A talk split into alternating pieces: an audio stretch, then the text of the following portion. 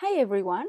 Um, if you're listening to this, very probably you already know me. I am Alejandra Parra, and today is a very special episode of our podcast um, because it's just me today. today we don't have Mika. Uh, it will be me, but I won't be alone either. Uh, today we're going to talk about culture and bilingualism. No. Today we're going to talk about culture and language and how this is linked, correlated, how one have influence in the other, and that kind of interesting stuff. Um, this is part, of course, of um, a homework of my bilingualism class. So, yeah, I hope you enjoy it, and I won't be alone because uh, for this uh, podcast, I have interviewed four people that have different experiences than mine. Of course, we all have different experiences, um, and in language that is uh, a, a very I don't know. I love hearing people talk me about their experiences. So yeah, let's see who are our special guests today. Felipe Suntaxi. I'm from Sangolquí, Ecuador. I'm 26 years old. Uh, I'm a biomedical engineer. I work doing uh, 3D technology and surgical planning for um, orthopedics and maxillofacial surgery and in general all these surgical specialties. Hi, my name is Manuela. I am from Quito, Ecuador. I am 21 years old and I study biotechnology at Universidad San Francisco de Quito and I really love my career. So, hi, my name is Isabel. I was born in Ithaca, New York, but I grew up here in Quito, Ecuador. I'm 19 years old. I'm a student. I study film at San Francisco University, and that's about it. Hey, uh, my name is Maria Aleman. I'm Ecuadorian. Uh, I was born in the city of Quito. I'm 19 years old, and I'm currently a college student. My major is anthropology, and um, I'm currently in my fourth semester. Now that we know uh, who will be with us, let's talk a little bit about what is culture and also why it's related to language. So, learning a language, it's not only learning grammatics and vocabulary, it has a lot deeper connotation and it has to be a language is part of a culture, and as part of a culture, it depends a little bit on its culture. According to Fox and Diaz 2006, learning a language, uh, just like a linguistic system, is the same as uh, understanding a culture, just, I don't know, memorizing facts. So it has to be more than, than that. Language and culture are correlated because a language is attached to a culture. And the use of that language is linked to the the, the, the way the culture uh, works. So when i think about this it's like um, i think about google translate. It just um, consider the linguistic system and the vocabulary. It doesn't consider who is saying this uh, who is uh, the person that will listen to that who is the person that will read it, which is the background, the context. It doesn't consider a lot of things, uh, but it translates it. you know, it's like a apple, manzana, that's it. Uh, notebook, a cuaderno, and that's it. It doesn't consider the context. It doesn't consider who is um, the the people that is writing this. What is uh, his or her age? It doesn't consider anything but the meaning the dictionary meaning, let's say, of that word. So that's why culture is related to uh, language, because if we just consider language as a thing that is floating in the universe, um, we're missing everything else. We're missing the values, we're missing um, the beliefs, uh, the way of seeing beauty, the way of seeing truth, uh, the way of seeing the system, the way of seeing how the world works uh, of this culture that has created this um, this language. So yeah, now that we know um, that language and culture are very correlated, you might say, okay, Alejandra, but I want to learn a language but I'm not immersed in that culture. I'm here in Ecuador, um, surrounded by Ecuadorian people that speaks in Spanish. That even if they know, for example, English, um, they don't know deeply the the culture. So how can I um, understand fully the the language if I don't understand fully the culture? Well, let's uh, listen a little bit what our interviewed our guests said about this, and I will explain you some things later. Well, I think the the cultural experiences have been, you know, very interesting because um, uh, when you're like uh, learning a different language, uh, you're also getting deep into the culture of the native speakers of that language. So I think for me it was a very very enriching experience uh, learning the language and you know the, the culture comes along with it. Um, I think before I I was fluent in English, I had a, a very superficial understanding of the other cultures. You know, you um, kind of grasp what you can from textbooks or TV shows or movies, but then once you start um, living with you know people from a different culture who speak a different language, um, I think that understanding of their culture itself becomes, um, you know, deeper.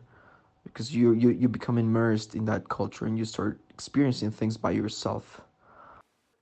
I think I have I have had more cultural experiences with English than with German. I did this exchange program where I met some native people, um, including my teachers, some friends. I have some family there also that I thought they are Ecuadorians. They have lived all of its life there, so um, they they are kind of like truly American citizens.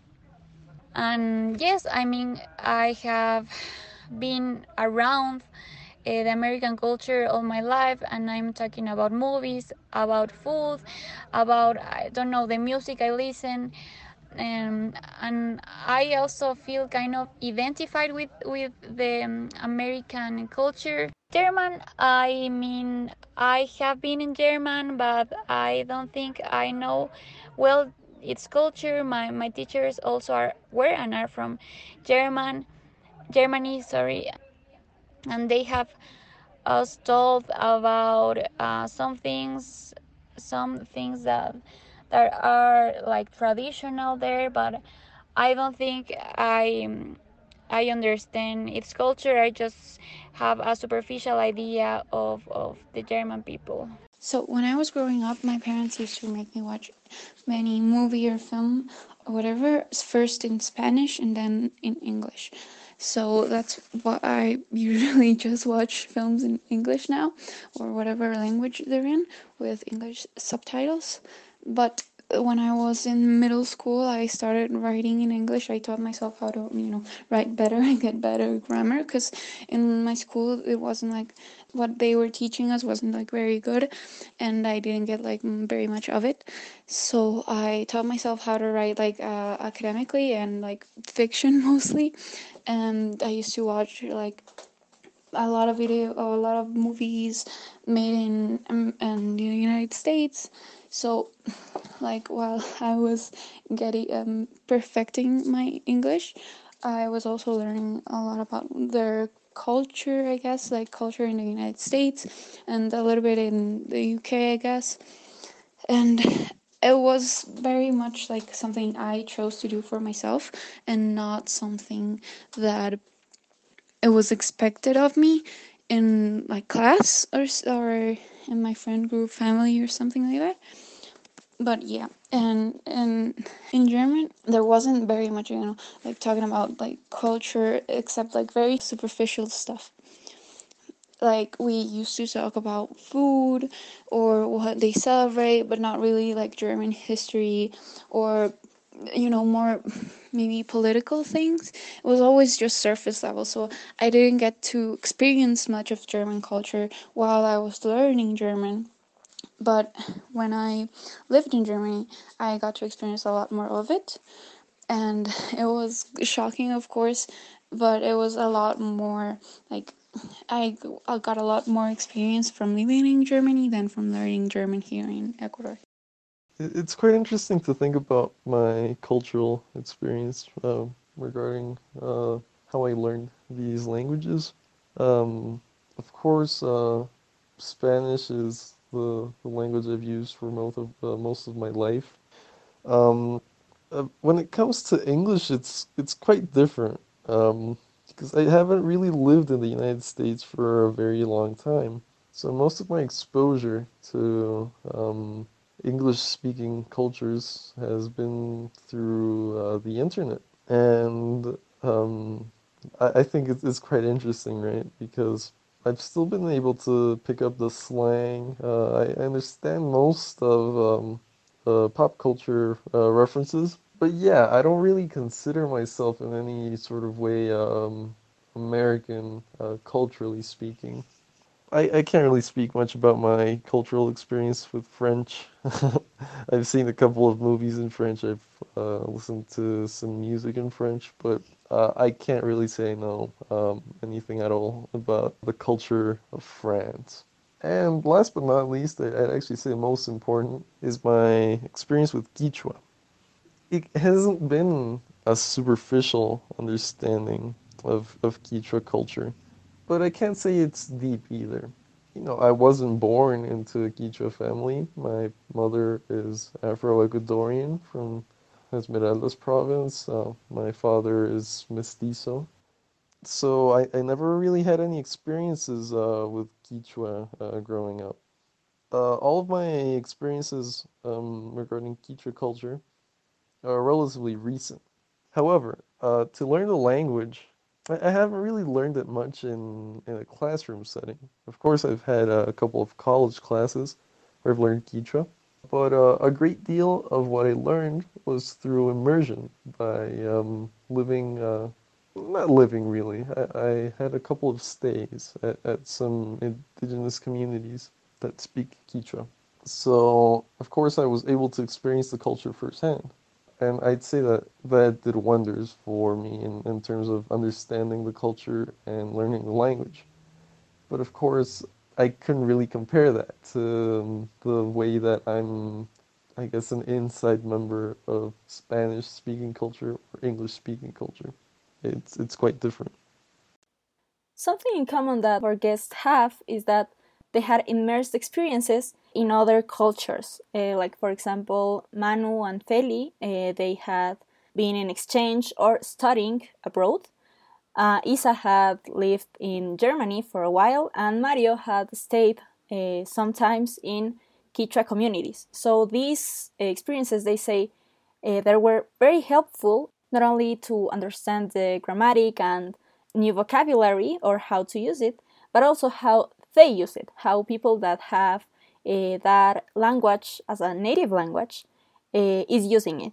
It has given them the opportunity to be a little more in touch with their culture, with their beliefs, and living in or being there is also a way of know their culture. This is something that Wang 2007 mentions that to learn a foreign language, it's very important to get in contact with the native speakers, not only because um, of the grammatically part or the vocabulary part, but also because they are immersed and they are part of that culture too. So, with all this exposure to this other culture, um, you might say that you have been influenced by the cultures of the other languages you have learned. Let's see what our guest said.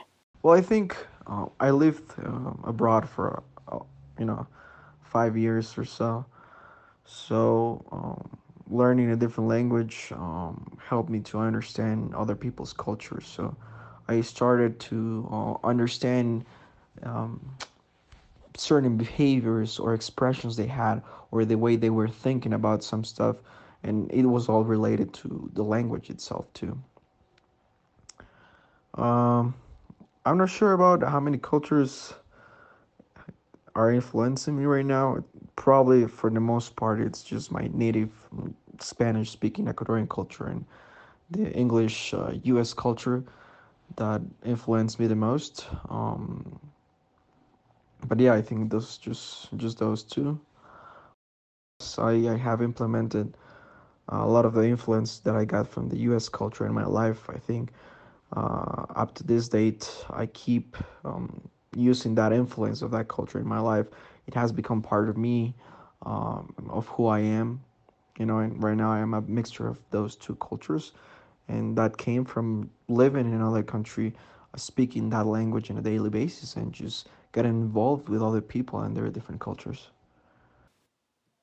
I think um, language is is a a reflect of of the culture um, because each language has their own words, their own grammatic, and let you express yourself in certain way.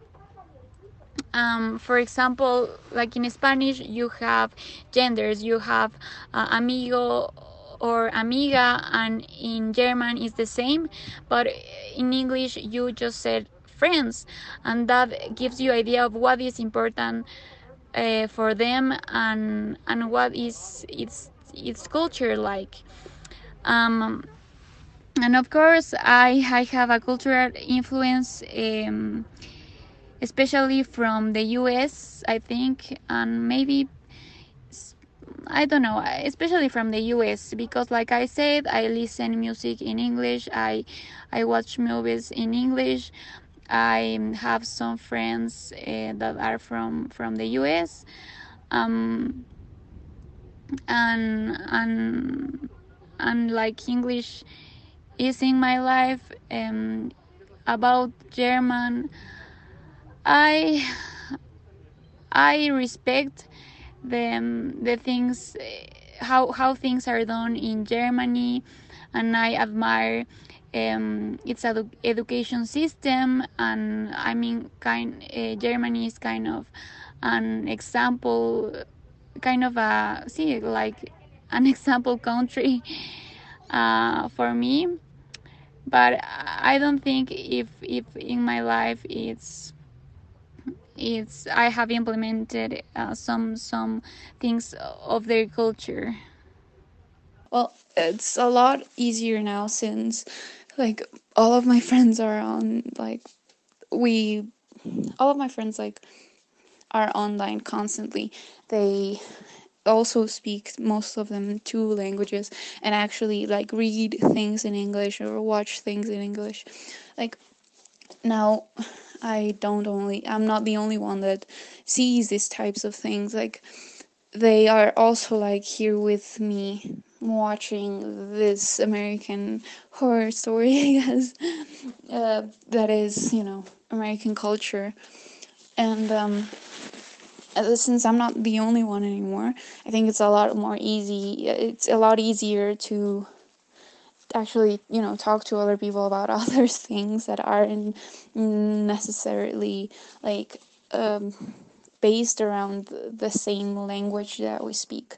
We could talk a lot about uh, uh, other topics that are from other cultures other languages uh, but because we have like the internet and it's a lot more easier to access the this information you know uh, I do definitely think um, that I am, uh, in a certain way, uh, multicultural.